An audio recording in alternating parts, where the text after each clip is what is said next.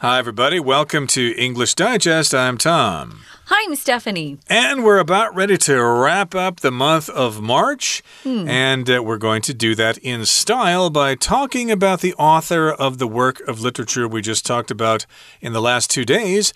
And that author's name is Evelyn Waugh. Uh, we had to look this up, of course, when we look at the name without uh, any research. It looks like Evelyn. Mm -hmm. And uh, when I saw Evelyn Waugh, I thought, oh, a female writer. Yeah, I did too. But uh, no, this is Evelyn, and uh, he's a guy, or at least he was. He uh, died quite young in the 60s there. I think he was only about 63 or so, somewhere in there, maybe 62. But in any case, he was known for his elegant prose. He wrote really well. So if you want to have, uh, or at least uh, you want to enjoy nicely written English, you might mm. consider reading some of his stuff. And he would poke fun at various things or make fun of various things. In this particular book we've been talking about, he was poking fun at the news industry about the fact that reporters uh, are under pressure to get uh, stories back to their editors, and sometimes to uh, satisfy those editors, they just make stuff up. Yeah, nowadays, uh, reporters just sit at their desks, uh, which is kind of disappointing. When I was studying uh, journalism in college, of course you would go out into the field. Mm. You know, that's where you talk to real people and found out what was going on. Nowadays, it looks like just people, you know, sit at their desks and read Twitter and then report that way. That is not the right way to uh, find out the truth, guys. Well, we're going to spend this particular uh, program today just talking about this author, Evelyn Waugh, and uh, learn more about this guy. We're going to get started by reading through day three. Scoop was written by British author Evelyn Waugh, 1903 to 1966, who was known for his elegant prose and his ability to incorporate the people he met and their manner of speaking into his novels. He worked as a correspondent for the Daily Mail and was sent to Abyssinia, now Ethiopia, prior to a possible Italian invasion. However, when Waugh sent back news of the forthcoming attack, the paper ignored it. Waugh drew on this experience when writing Scoop. While Waugh also published a factual account about this episode of his life, he made Scoop a satire. This is a genre of writing that exaggerates certain aspects of its subject matter to make it appear ridiculous in order to criticize it. Waugh said he wanted to use Scoop to expose the way he felt foreign correspondents pretended to be diplomats and heroes rather than reporters. The false interview with the rebel leader is an example of this, as the British journalist is trying to boost his own reputation rather than report facts. It also demonstrates that many journalists are more concerned with getting stories their papers will print than actually seeking out the truth. Waugh's narrative may be ridiculous, but there's a core of truth to his story. Fake news has been prevalent in the internet era, and there are even companies who specialize in generating it. Corker and his fellows would fit in well in modern times. Moreover, like the Daily Beast, some modern news companies prioritize big scoops that fit their editorial or political bias over facts. As Scoop shows, the reality of a situation could be very different from what's reported in the news. Okay, guys, it's day three. This is usually my favorite day. I like to learn more about the authors, their background, what led them to start writing, and, you know, kind of what successes they had, failures, whatever. Uh, it's always kind of interesting. So, Scoop. Uh, was written by a British author. The author's a guy. His name was Evelyn Waugh and lived from 1903 to 1966. And as Tom had mentioned earlier, died quite young at 62. And this particular author was known for his elegant prose. So if you're reading some of his writing, you're probably thinking, oh, it flows so smoothly. This is lovely.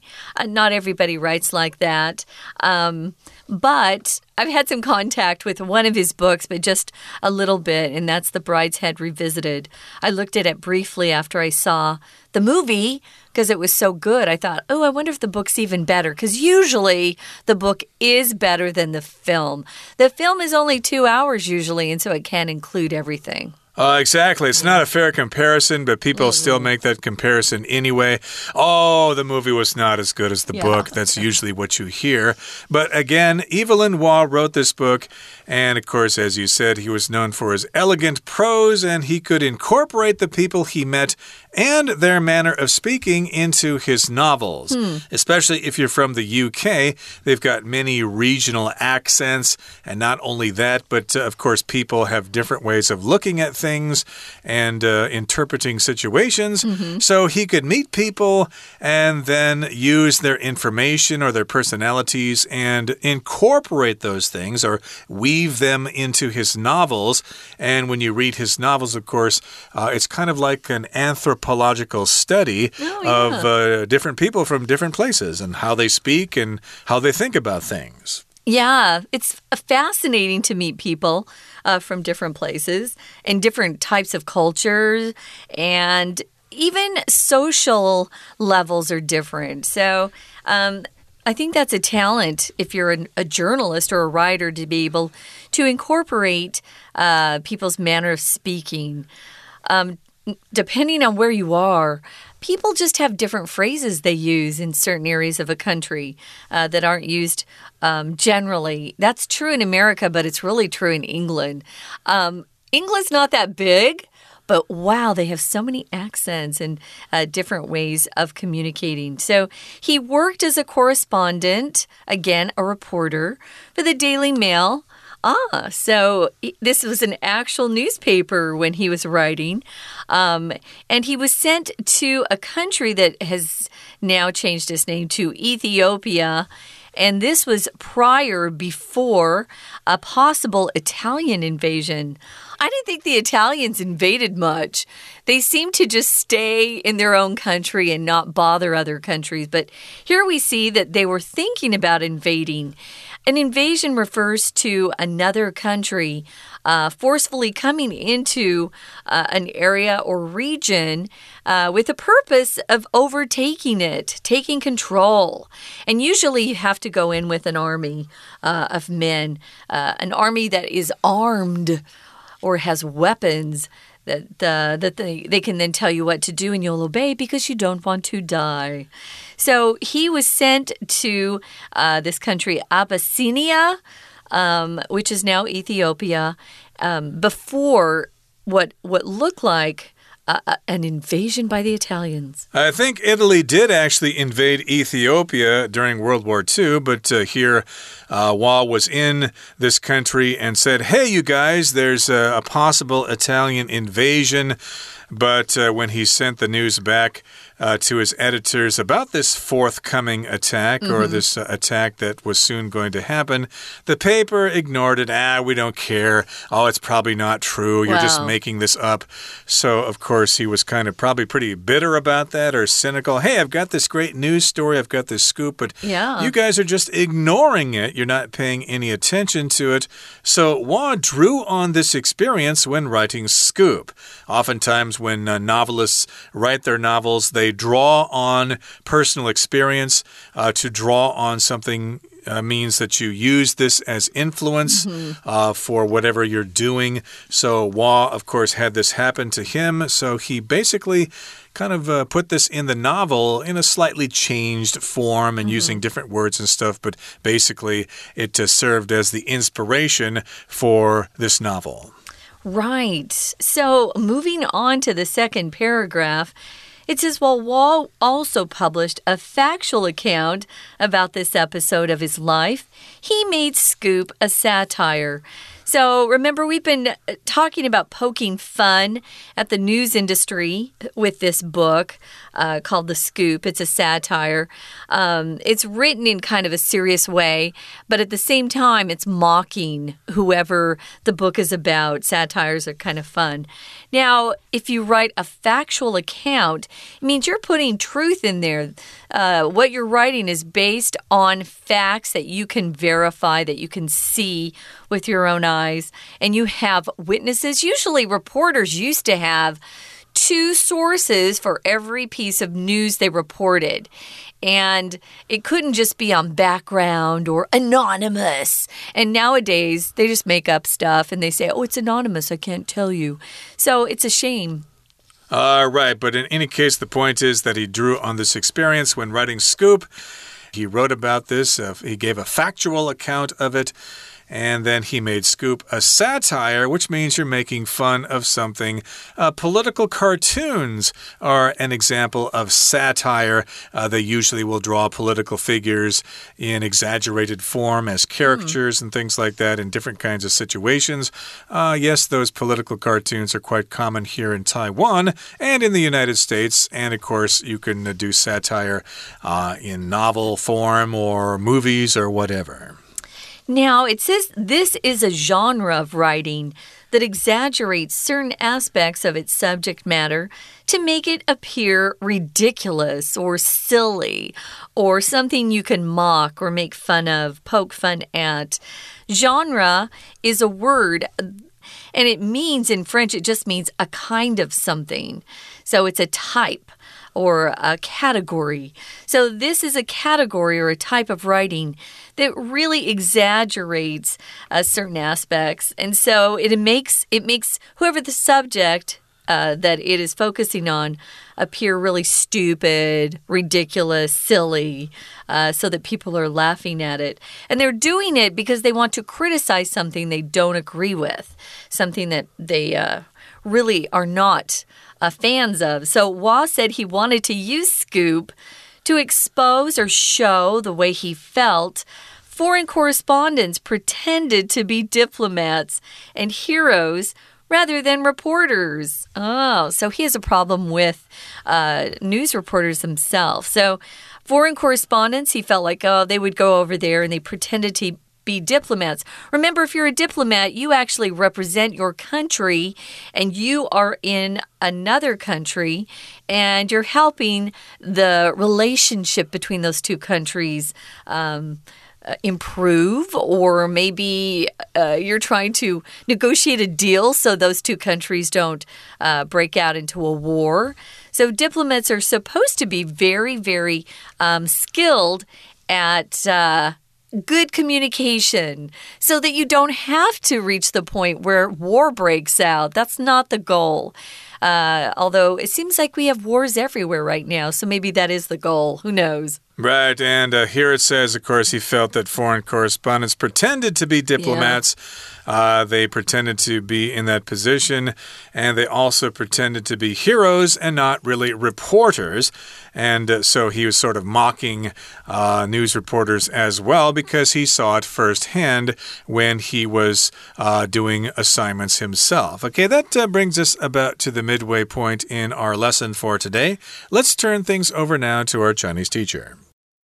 听众朋友，大家好，我是安娜。我们前两天带大家看完了这一本《Scoop》独家新闻的小说，作者啊是一个英国作家，叫做 Evelyn Waugh。他写的散文很优雅，而且只要他遇到的人跟说话的方式，他都可以把它写进小说，很厉害的哦，就因此而闻名。所以我们在第一段第一句就看到我们刚刚说的内容，不过带了。非限定用法补充说明的关系子句，当然先行词就是 British author Evelyn Waugh，逗点之后的 who，一直到句尾，句子有点长哦，novels 这个地方结束。可是还没结束，因为其实啊，这个 who 到句尾好长的这个补充说明的关系子句，里面还有一个限定用法关系子句，先行词是 the people，什么呢？the people 后面的 he。一直到 met 这个地方可以左右挂号起来。短短的、小小的限定用法关系子句，省略的是 who 或者是 that 这两个关代。好，那么到底这个 Wall 这个英国作家？他之前是做什么的呢？其实他在这个写小说之前呢，他本来啊以前是 Daily Mail 每日邮报的通讯记者。那有一次呢，有可能发生一个意大利侵略行动之前呢，他就被派到阿比西尼亚 （Abyssinia），也就是现在的 Ethiopia 哦，就是伊索比亚。可是当时当 War 把即将发生袭击的消息传回去的时候，报社居然对他的报道置之不理，耶！所以在撰写这个小说《Scoop》的时候，Wall 就借鉴了那一次的经验。虽然沃还有出版一篇有关于他那一次经历的真实报道，但是他把《Scoop》写成了一个 satire，就是所谓的讽刺的作品。那讽刺作品到底是什么啊？在英文当中，如果出现那种很专业的字，通常都会带了一个逗点 which，就是补充说明的关系子句啦，或者是干脆直接打句点，直接说明这个 satire 是什么。在第二段第二句，我们看到所谓的 satire 就是 a genre of writing，它是一种写作的文体，然后带了限定用法关系子句，从 that 一直到 matter 的地方，所以先行词是 a genre of writing，that 一直到句尾，限定它，它是什么文体呢？它就是一种。要进行批评，然后显得那种主题很荒谬、可笑的一种这种写作的类型，有夸大的这种功能在。所以 Wall 呢，他就说他想要用《Scoop》这个小说来揭发他觉得外国通讯记者啊，其实都把自己伪装成 diplomat 外交官呐，或觉得自己是英雄，而不是报道者这样子的一个现象。We're gonna take a quick break. Stay tuned. We'll be right back.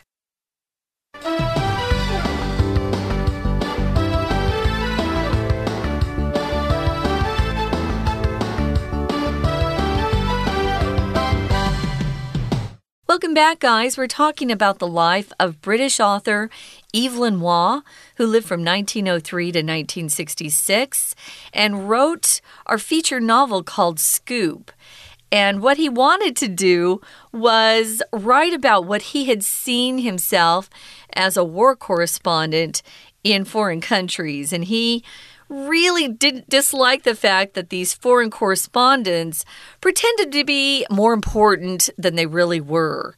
And instead of coming back and reporting facts in the news, they would pretend to be diplomats, like they had more power to influence how two countries were reacting to each other.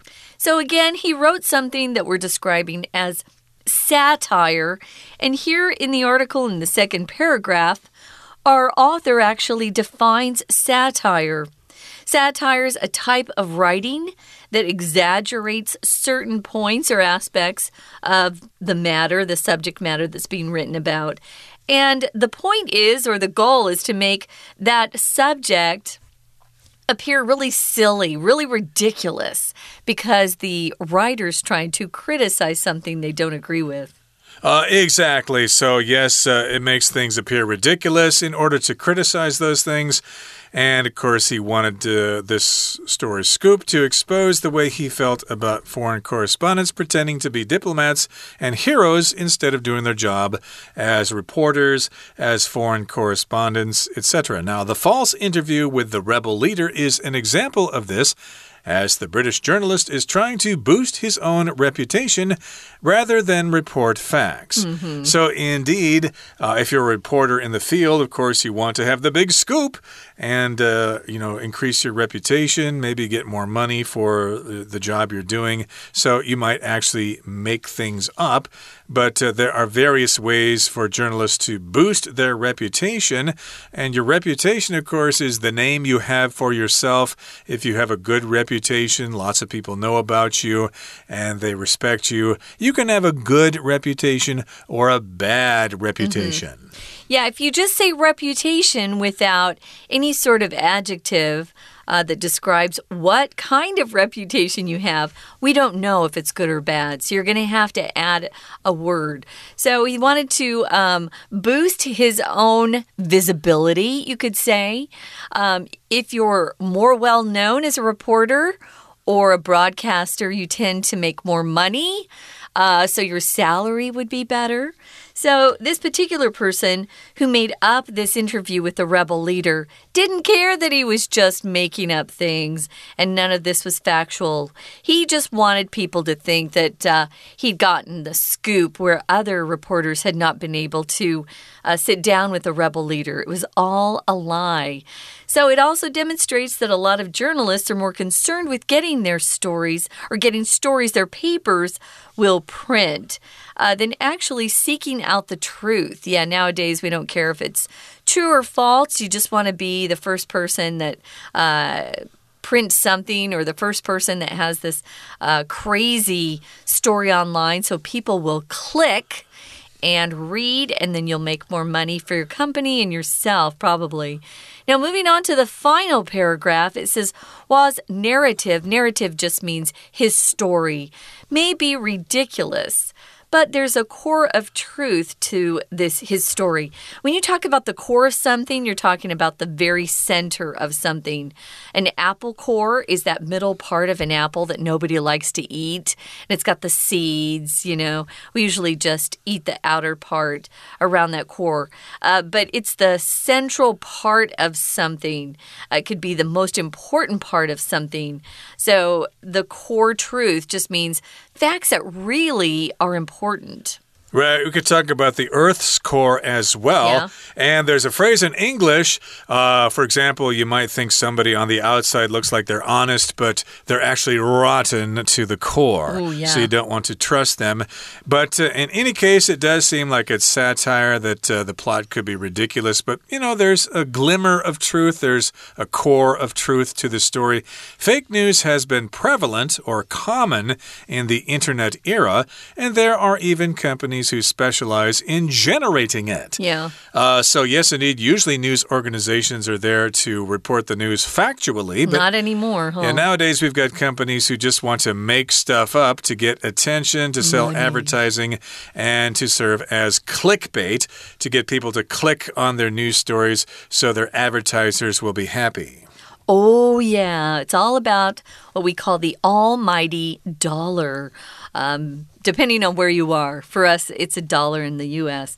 So, yeah, fake news is prevalent, it's uh, found throughout. Um, our our modern society now, and like Tom said, there are even companies who specialize in generating it. Generate is to produce. Now, Corker, he was the crude, rough reporter. He and his fellows, uh, fellow reporters, would fit in well in modern times. Oh, they would actually. Moreover, or in addition, like the Daily Beast, some modern news companies prioritize big scoops that fit their editorial or political bias over facts. It no, no it no longer matters what the facts are. It just you're trying to write something that your particular paper would agree with. So I think most of us out there know which kind of papers we tend to read or which ones we trust, um, and you'll go to those. So if you prioritize something, you decide which is most important to you. If you prioritize your goal, you'll put your most important goals at the top and the ones that are less important at the bottom. And again, a scoop is just breaking news, news that you want to be the first person out there that uh, reports it, either posting it on the internet or printing it in a newspaper. Uh, indeed, and of course, they want to please their editorial or political bias, or they want to maintain that. So, of course, we know which organizations are leaning left and which ones are leaning right. And usually, people who have those particular political views will get their news from those sites and they won't really check around and uh, get other information. So, yes, everybody has this bias, uh, this uh, originally belief that you have in something, and you won't be influenced by other opinions. You just think that's the way things are, and I'm always going to vote for this particular political party, and I'm going to get my news from this particular source. That's the way it is now. And yes, indeed, people get those scoops to fit their editorial or political bias or prejudice over facts. And as Scoop shows, the reality of a situation could be very different from what's reported in the news. So if you've read this book, of course, you know that we can't trust the news totally. But uh, I'm kind of optimistic here. Uh, you should probably check around various sources to figure out the situation. It's not like everybody is lying. I think there are some people out there who are trying to tell the truth. You just need to check various sources to make some conclusions yourself. Okay, so yeah, Scoop shows the reality of a situation could be very different from what's being reported in the news. Yeah, I think the best advice we could give you is to read from different sources and then try your best to make a good decision about what you do believe. That's it for us, guys. We're going to listen one more time to our Chinese teacher and then we'll be back. 所以，比如说对叛军领导人不实的采访， 这件事情就是一个例子嘛，因为这个英国记者在这个小说里面，他就是想要提升自己的名声，而不是真实的报道。他就在拉库说他已经访问到了这个什么侵略的这个首长，所以这样子一个不实的采访是一个例子。不过我们在第二段第四句逗点之后有一个 s，在这里的 s 啊，我们又要复习一下。s 如果当连接词的时候，好几个意思：第一，because；第二，when；第三。如同好像，我们还是要根据上下文来去判断它的意思。在这里应该就是表示原因，因为这个英国记者就是想要提升自己的名声，所以他就做了不实的这一种采访跟报道。好，那么接着，当然在《Scoop》这样子的一个呃小说当中，也展现出许多记者其实他们比起实际找起真相，他们更关心的是报社到底会不会刊载他们所播报的故事呢？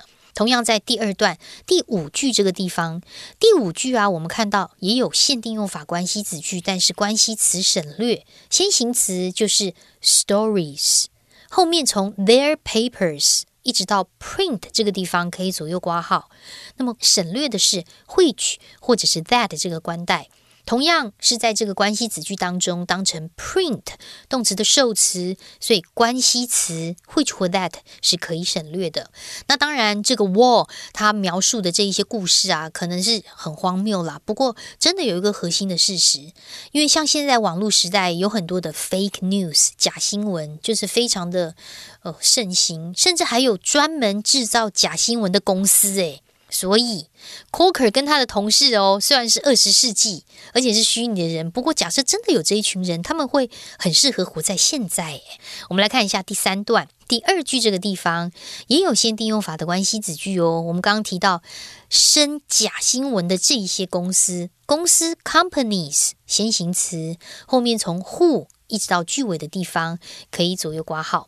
那么当然呢，有一些现在的新闻公司啊，其实他们还是会优先考虑要这个印刷啊，或者是要刊登符合他的社论或符合他政治偏见的所谓的独家，而不是事实。